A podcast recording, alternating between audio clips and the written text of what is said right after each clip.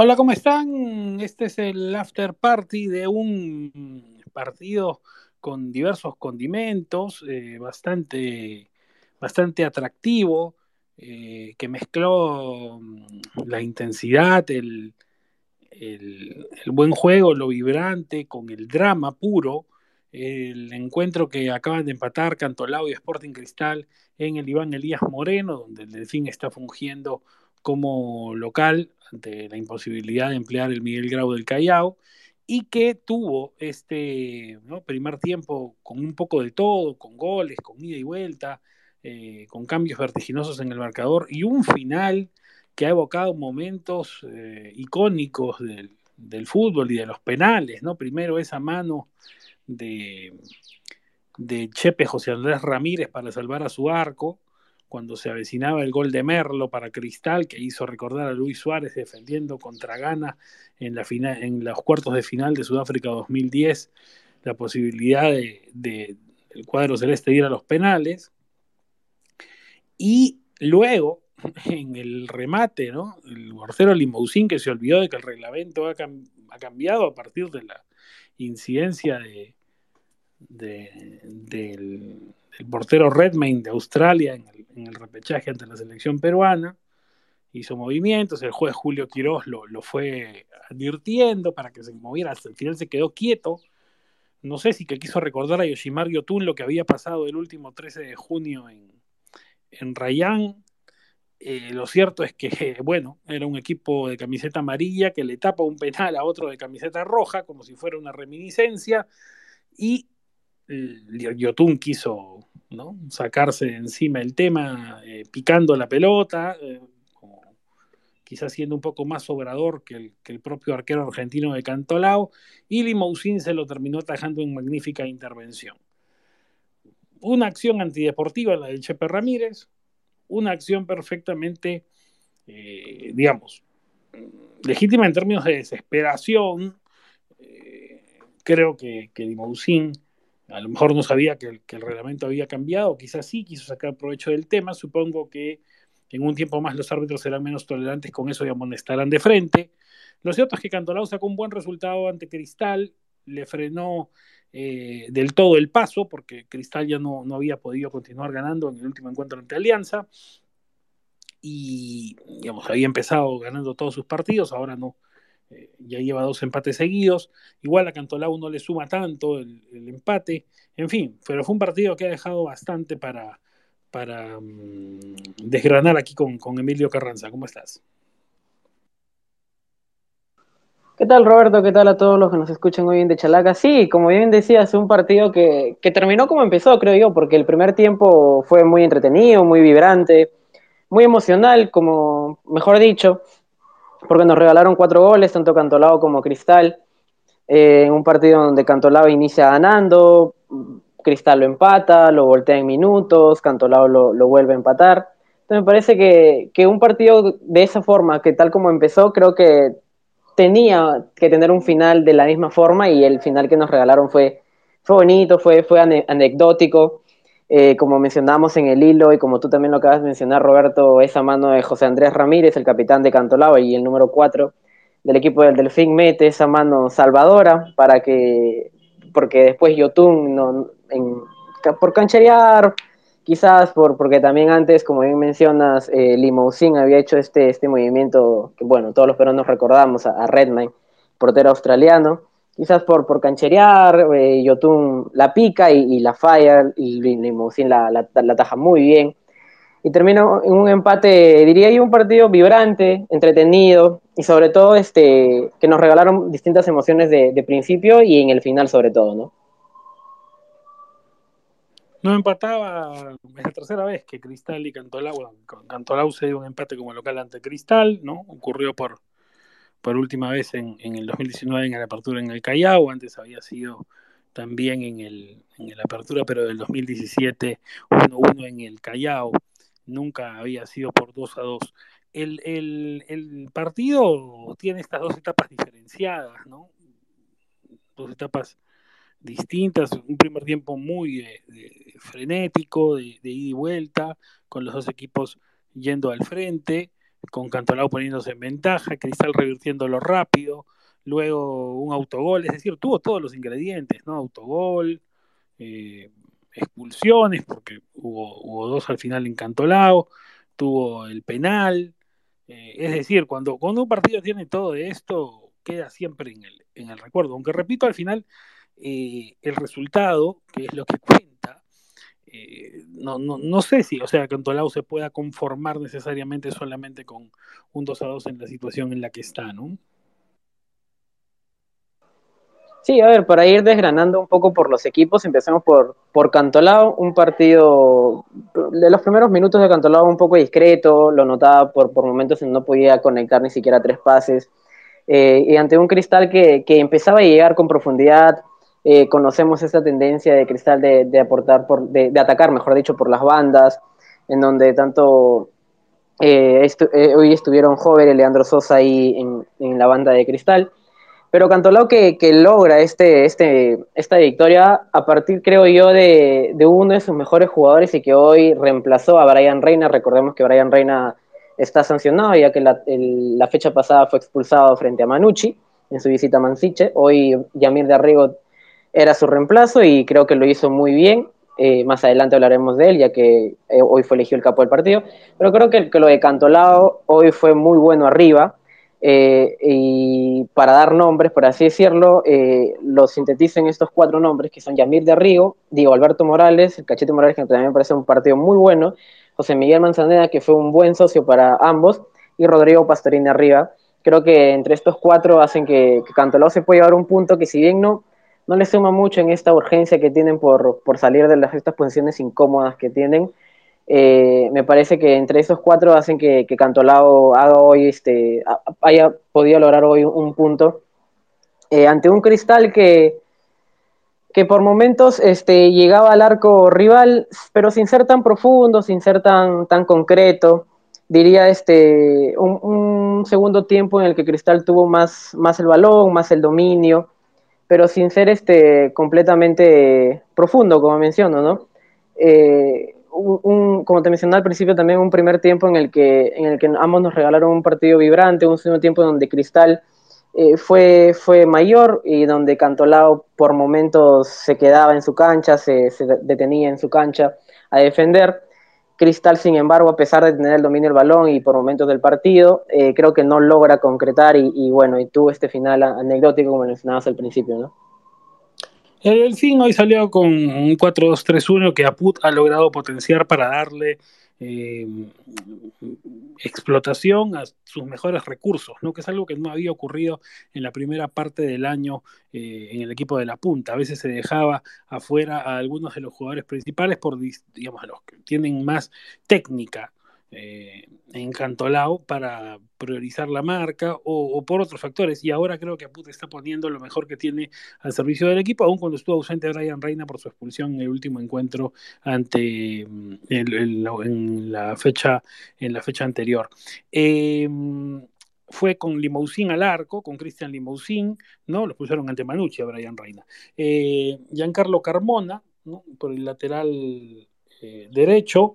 Eh, apareció, bueno, José Andrés Ramírez, Aaron Sánchez, Alonso Tamariz en el fondo, Carlos Uribe, Jesús eh, Castillo, formaron los dos la primera línea, Yamir Darrigo por derecha, el cachete Diego Alberto Morales y José Miguel Manzanera, el trío creativo del Delfín, y en punta Rodrigo Pastorini. Ingresaron Mario Kazuma Tajima por derribo a los 78 y a Marco Gambetta a los 78 por Pastorini, a los 93 más Gabriel Telas por Manzanera y a los 93 más Junior Huerto por Morales. Los eh, cambios del eh, técnico Aput. Sí, Roberto. Eh, bueno, como te comentaba, eh, un cantolao que, eh, si empezamos por la defensa, me parece que es un tema que todavía se tiene que trabajar, que, que tiene que, mejorar aún en, el tema de la línea defensiva. Hoy me pareció un buen partido por ahí de Aaron Sánchez, pero Alonso Tamaris, por ejemplo, el lateral izquierdo del Delfín, me pareció un partido bajo. Por, su lado, también la volante de contención, Carlos Uribe y Jesús Castillo, este último quien recibe la, la, tarjeta roja a los 91 minutos. Eh, me parece un, la volante de, Cantolao que hoy hizo un, partido, un partido regular para abajo, diría. No me, no me gustó el partido ni de Carlos Uribe ni, de Jesús Castillo. Eh, sin embargo, para resaltar, como te mencionaba anteriormente, creo que la clave de este empate de Cantolao pasa por, por estos tres de creativos, Yamir de Arrigo, de Cachete Morales y José Manzaneda, y arriba con Rodrigo Pastorini, ¿no? Eh, con respecto a los cambios, creo que, que ni, ninguno hizo gran diferencia. Taima entró, le sacaron una tarjeta amarilla y en, a los cuatro minutos, cuatro o cinco minutos de haber ingresado, me parece que, que no cambia el, el, trámite del partido. Marco Gambetta, que justo entra para este replanteo que lo mencionamos en el hilo, en donde Aarón Sánchez, no sé, no, no, tengo, no tengo registro, mejor dicho, de cuántas veces Aarón Sánchez ha jugado de volante de contención. Hoy estuvo ante el ingreso de Marco Gambetta, hoy estuvo como contención, como ancla del, del conjunto de Aput. Eh, un, interesante replanteo de por ahí de, del técnico. Y Gabriel Tellas y Junior Huerto que, que, entran ya al final a los 93 eh, minutos, pero que, que no, no, no, hacen mayor diferencia para el conjunto de local. Por su parte, Sporting Cristal salió con 4-3-2-1 como esquema base, con Alejandro Duarte en el arco, y el Mar Lora, Franco Chávez, Omar Merlo y Nilsson lo llevan al fondo. Horacio Calcaterra, Gerald Martín Tábara y Yoshimar Yotun al medio, Leandro Sosa y Alejandro Jover, Javier Irben Ávila, que sigue siendo titular en Cristal como único atacante, más allá de la contratación de Jofre Escobar. Eh, ingresaron precisamente el delantero ecuatoriano por Ávila a los 59, Diego Buonanote a los 59 por Hover, a los 71 Christopher Olivares por Sosa y a los 85 Jesús Abdalá Castillo por Tábara. Los goles del encuentro, lo dicho, Manzaneda al minuto 24 con golpe de cabeza, a los 26 un sensacional gol de Yotun de volea un realmente más grato gol de la tarde. A los 29, Leandro Sosa puso arriba Cristal, el uruguayo, y a los 37, un autogol. Claro, la televisión se lo da a Pastorini y, y, no me sorprendería que algunas interpretaciones más lo hagan así, pero es autogol de Lora porque hubo un toque previo ¿no? en esa acción, digamos. Pastorini remata, ¿no? Se interviene Merlo y luego Lora va al toque. Hay un segundo toque, por tanto se inicia una nueva jugada, es autogol de Gilmar Lora. Y claro, la incidencia que quedará como postal del encuentro, a los 96 más esa tajada de Limousin a Yotun. Insisto, creo que le quiso recordar lo ocurrido el 13 de junio eh, a Yotun, ¿no? Eh, Limousin, estaban los colores de las camisetas de manera coincidente también. El reglamento ha cambiado, no se puede el arquero no puede el arquero sacar los dos pies de la línea en ningún momento, eh, según la regla. Eh, no sé si el portero lo sabía, hubo una serie de reclamos, el árbitro Quirós trató de explicárselo, va a quedar para la anécdota esto, Emilio, ¿no? Pero al final consiguió su objetivo, Limousin. Pero yo insisto, ¿no? Es, es distinto. Eh, lo que, mm, a ver, lo que ocurrió en, el, en, el, en, el, en, la mano de Ramírez es una jugación antideportiva.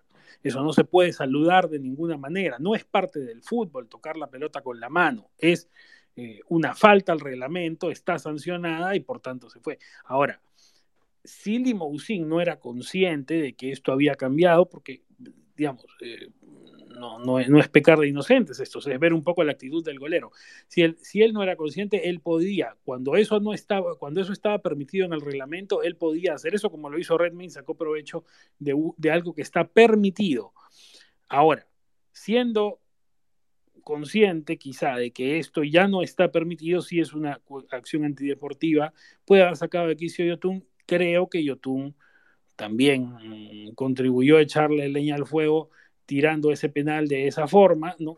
creyó un poco más listo que el portero y fue por lana y acabó trasquilado. ¿no?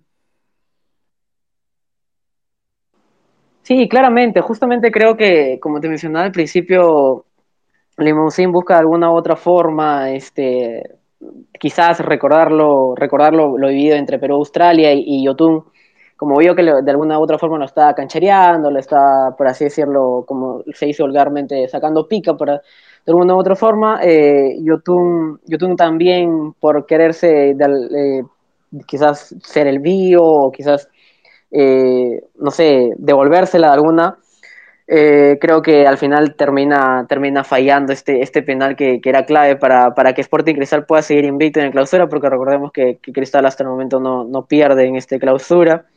Eh, finalmente no, tampoco perdió hoy día, pero tuvo la oportunidad de, ponerse, de, llevarse sus tres puntos de, del Iván Elías Moreno.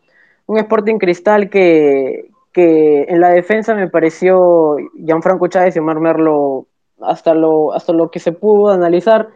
Eh, un partido aceptable, un partido regular de ambos defensas centrales. Recordemos que Gianfranco Chávez volvía a ser titular luego de, de, de, dos, tres fechas, porque la última vez que fue titular fue ante Huancayo, su lugar estaba ocupado por Rafael Lutiger.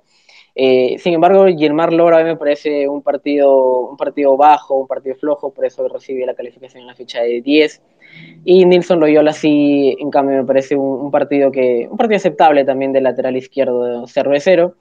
En el medio campo, eh, resalto lo de Gerald Tábara, hoy tiene una calificación de 15, me parece, un, que, parece que en los 90 hizo un gran partido, bueno, mejor dicho, hasta, hasta cuando salió, me parece que Tábara hizo un gran partido. Yotun por ahí, este, el gol, que es un golazo, como bien lo acabas de mencionar. Eh, sin embargo, creo que el penal ahí lo mata, este, pero más allá de eso, creo que Yotun hace un partido aceptable.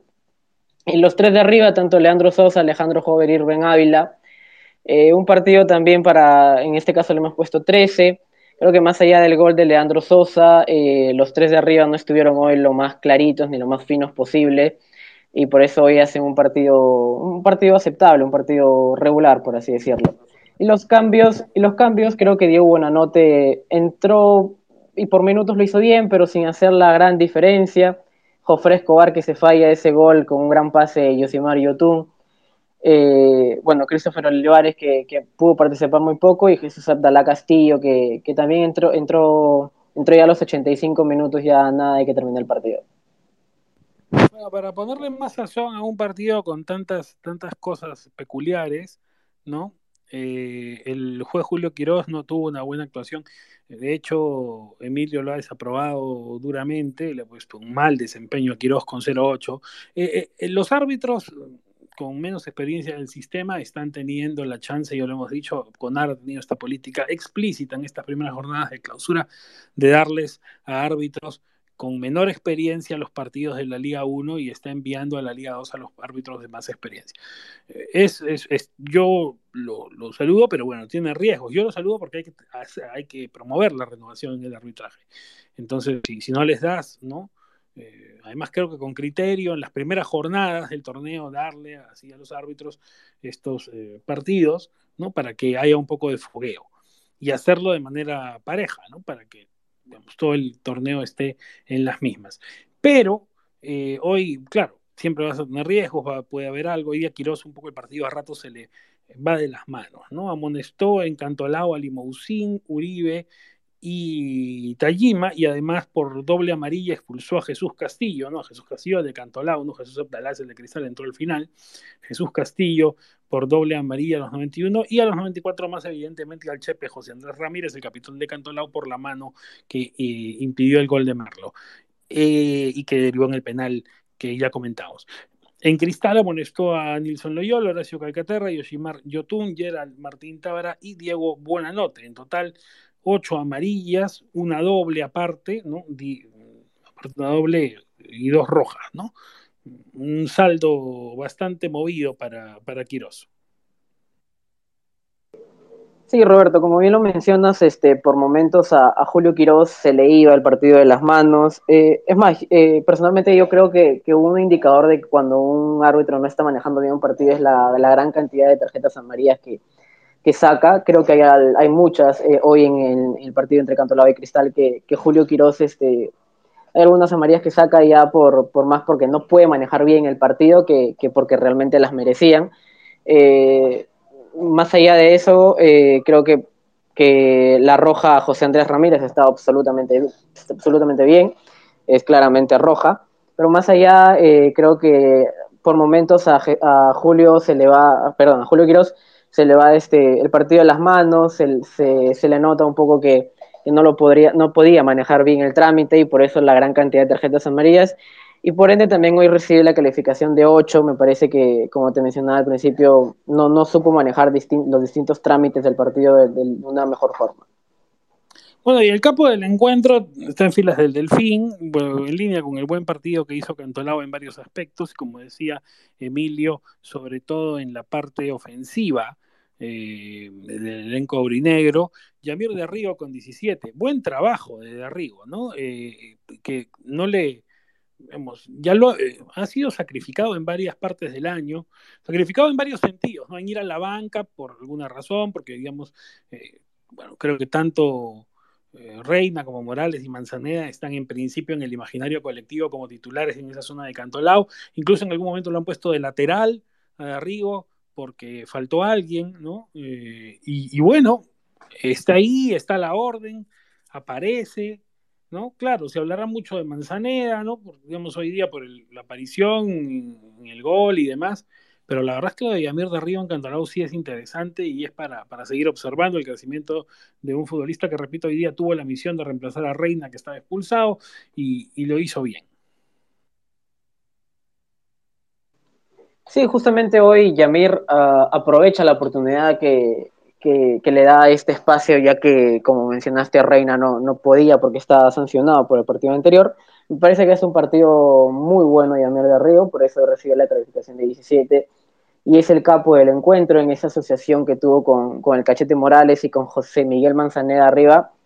Eh, creo que hacen los tres en este apartado creativo que tiene Cantolao hacen un gran partido, pero para mí se resalta entre estos eh, Yamir Río porque desbordó, porque creó, porque generó, porque era el más rebelde, no olvidemos la, por así decirlo, la, guacha que le mete a Josimar Yotun, y ahora de la rebeldía, de la picardía que tiene este jugador para, para, para afrontar distintas situaciones que le pueda presentar el, encuentro. Hoy creo que hace un partido muy bueno Yamir de Río, por eso tiene el nota 17, y creo que, que que, hoy, hoy aprovechó bien su oportunidad y, que, que, personalmente yo creo que podría arrancar en la próxima fecha de, titular. Vamos viendo también cómo va lo, de Brian Reina, su regreso al 11, pero creo que, que en de Río hoy se ganó un puesto en, el próximo 11 que, que ponga Put en la próxima fecha, ¿no?